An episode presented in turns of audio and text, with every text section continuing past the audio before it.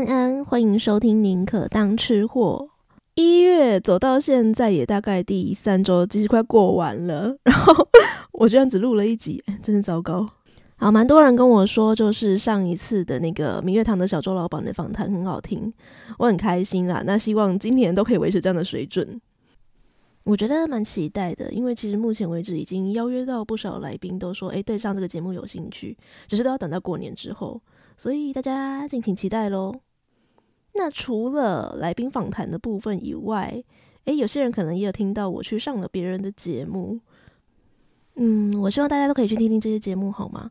我自己有一点点洁癖，就是不太喜欢同样的内容在太多一样的地方曝光，所以我每一次保留给别人节目的绝对都是非常全新的内容，好吗？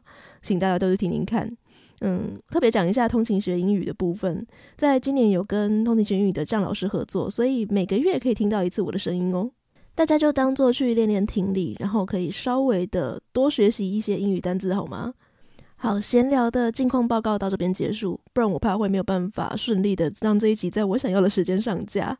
录音的此时此刻，其实再过几个小时就是十二月十六日，农历的十二月十六日了，也就是一月二十六日，礼拜五。那有些人听到我先讲农历，就会知道这一集的主题是什么，没有错，就是要来聊聊尾牙。虽然说现在提到尾牙，好像。不太有人去记得它是一个真的要拜拜，然后好好的祭祀的一个习俗。大家都只知道说，诶，我们公司很好啊，老板会请员工在这一天吃一个好的，然后好好的犒赏大家，可能会有一些表演。最好是不要叫员工自己上台表演啦。如果是请那种什么 ASOP 之类的那种超级大团来表演，就会很开心嘛。不然有乐天女孩的话也很开心啊。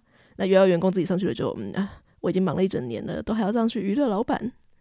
好。然后不然的话，就是可能会有一些呃抽奖品啊、抽红包之类的东西。诶，可是如果说到尾牙这个习俗的话，它本身是非常传统的。有一些人可能还是会听到说“咋哩咋啦”，这刚爱这给这给，其实就是这个祭祀哦，打牙祭的意思啊。它也不是只有在单独十二月十六日这一天才做牙，事实上应该是说是每个月的呃初二跟十六这两天都必须要做牙。这个打牙祭主要拜的是什么呢？诶，拜的是我们非常熟悉的，在我们贴近生活邻居的一个好伙伴的一个神明土地公哦。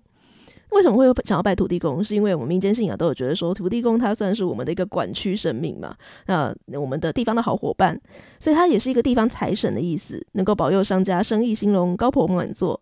所以如果你尤其是一个商人，你是个商家的话呢，做给这件事情就是你去按捺好你的管区非常的重要。所以在每个农历的初二、十六的时候，都会来做给。那农历一月正月的时候，其实就是整个春节的开始嘛。如果是比较传统一点的习俗的话，正月初二这一天其实就是开市了，因为就是我们要第一次做牙嘛，来祭祀土地公。不过现代习俗的话，大部分是从二月初二，就是所谓的土地公生日这一天开始做牙，那就是被说是讨给。那所以如果能这样子过了一整年，一年有十二个月嘛，最后一次做给不就是在十二月十六日吗？那也就是我们所谓的尾牙的来源了。为什么要被叫做做牙打牙祭？这个牙的由来也是一个非常有趣的东西哦。那相传在古代出兵的时候，就他们出军打仗的时候，呃，都会需要具备军旗嘛。那军旗上面通常都会用呃旗杆的上面呢、通常会装饰象牙，所以他们把那个东西叫做牙旗。那当你要出兵的时候啊，会有一个出兵的典礼，叫做祭旗典礼，意思就是说，诶，我希望我这一次的出征打仗可以旗开得胜。一开始呢，你只是在我有需要出兵打仗的时候，才会需要特别有这个祭旗的典礼嘛。然后再后来就有点变成像是例行公事一样，诶，我每个月就是要有这个祭旗典礼，就是在每月的初一十五的时候都要各来一次。那初一十五拜拜完之后，拜拜一定会有很多的好料可以吃嘛，所以初一十五拜完之后，隔天的初二十六大家就可以拿去分一分啦。所以这个就是所谓打牙祭的由来。俗话说得好，商场跟战场其实没有什么两样啦。所以很快的，大家发现说，诶，我们上战场有这个习俗，那这个习俗很快的就从军中去扩散到民间了。所以这其实应该算是一个很古老的习俗了。不过大家也知道，说中国文革那边的时候，就会有所谓的破四旧这件事情啊，而且社会主义嘛，所以从商的人。现在我不敢说，至少在文革那段时间，从商的人是比较稀少的，所以做牙，呃，应该说打牙祭这件事情，其实就没有像以前那么拓展开来，反而是在一些台港地区呢非常盛行这件事情。不过这个祭祀拜拜的意味就已经变得非常淡了啦。现在在讲说尾牙，大部分都只剩下犒赏员工，啊，我们在这一年的最后结束的时候再吃一顿好的。哦，讲到这个。因为尾牙季开始盛行的时候，大家有没有观察到一个很有趣的现象？就是有一些所谓的美业，那种美容、美妆、理发之类的行业，在这个时间其实会涨价的哦。为什么会突然想要聊尾牙呢？说到底，我也不是当老板的人啊，我就是一个领死薪水的员工而已。自从我变成一个作息算相对健康、早睡早起的人以后呢，那我现在真的是蛮早起的。大概六七点左右的时候，我一定会醒过来，通常会跟我稍微更早一点点了。好，总之我都会比平常早到公司一点。那我干嘛没事进公司那么早去做事情呢？所以我通常会在公司附近去逛菜市场。然后这几天在逛市场的时候，我就发现说，诶，五郎开心在北挂包啊呢，酷哦。那我就稍微查个资料，然后在礼拜五当天，我就稍微发个线动跟大家说一下，大家今天是挂包了吗？今天是尾牙哟，酷哦。结果一找资料就发现，虽然在其他的华人文化里面也有长得像挂包的类似的面食，没有错，有长得真的很像的，有吃法也真的很像的。可是如果你要特地去指称说我们在尾牙这一天吃挂包，诶，它真的是一个台湾独特的文化。哇，这下子我就觉得好像有必要来录音一下了。挂包虽然不算是一个非常。真的真的很普及的小吃啊，但其实你在日常生活当中，你要看到它的几率也不算低，而且也是有一些名店的。所以我想大家对挂包的长相应该是不陌生的嘛，它就是一个看起来有点像是钱包的面饼。那传统的吃法呢，里面会夹着一大块的卤肉，配一点酸菜，加一点花生粉，加一点香菜，看起来就是看起来财源满满的，然后整个钱包装的鼓鼓的样子。有一种说法是说，做生意的人啊，难免都会常常啊、见人说人话，见鬼说鬼话，然后可能有的时候说的话也都不是真的。所以吃这个挂包呢，就是把我们今年所说过的一些哎不该说的、不好听的、不能说的，呃，讲的比较是谎言的东西呢，把它全部包起来，然后把它一口吃掉。刚刚有说过，其实很多地方都有长得像挂包、吃法也类似的东西啦。如果你到日本长期去的话呢，就可以知道，呃，他们当地有卖一种特产，叫做角煮馒头 （kakuni manju），吃法真的很类似我们的的挂包，只是里面少蛮多东西的。它基本上就是只有面饼，然后再加上那个算东坡肉吗，角煮，反正是日式的红烧肉。基本上我觉得算是好吃，但是吃完会有点空虚的东西。这个纯属个人意见啦。那另一个很像的东西，就是去吃北京烤鸭的时候，常常旁边会附的荷叶饼。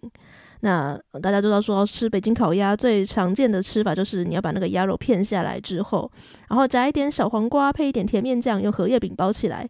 有的荷叶饼真的是饼状的，也有这种长得很像挂包状的。不要问我是什么味道哦，你们都知道的。我不吃鸭。嗯，好好抖完了，我们继续讲下面的。台湾的挂包，它应该是源自于福建的后嘎低虎咬猪。虎咬猪，你刚刚不知道为什么有个客家腔跑出来？那这个说法就是说，挂包它不是上下两片吗？看起来很像是一只张大嘴巴的老虎，然后去咬住那块肥猪肉。我自己是觉得叫福咬猪也不错啦。因为芥菜就是酸菜嘛，它对客家人来说是福菜的意思。那我们把这个酸菜把它包在里面的话，就可以把这一年的福气把它咬住了。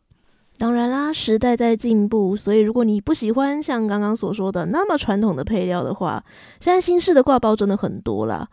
大家都说挂包其实长得就像汉堡嘛，也有很多人就直接把它叫做台湾汉堡，所以里面真的就跟汉堡一样。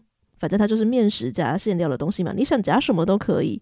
你想要夹一些真的汉堡常见的什么鳕鱼排呀、嗯、汉堡排呀、猪肉排呀，任何的东西都可以的，好吗？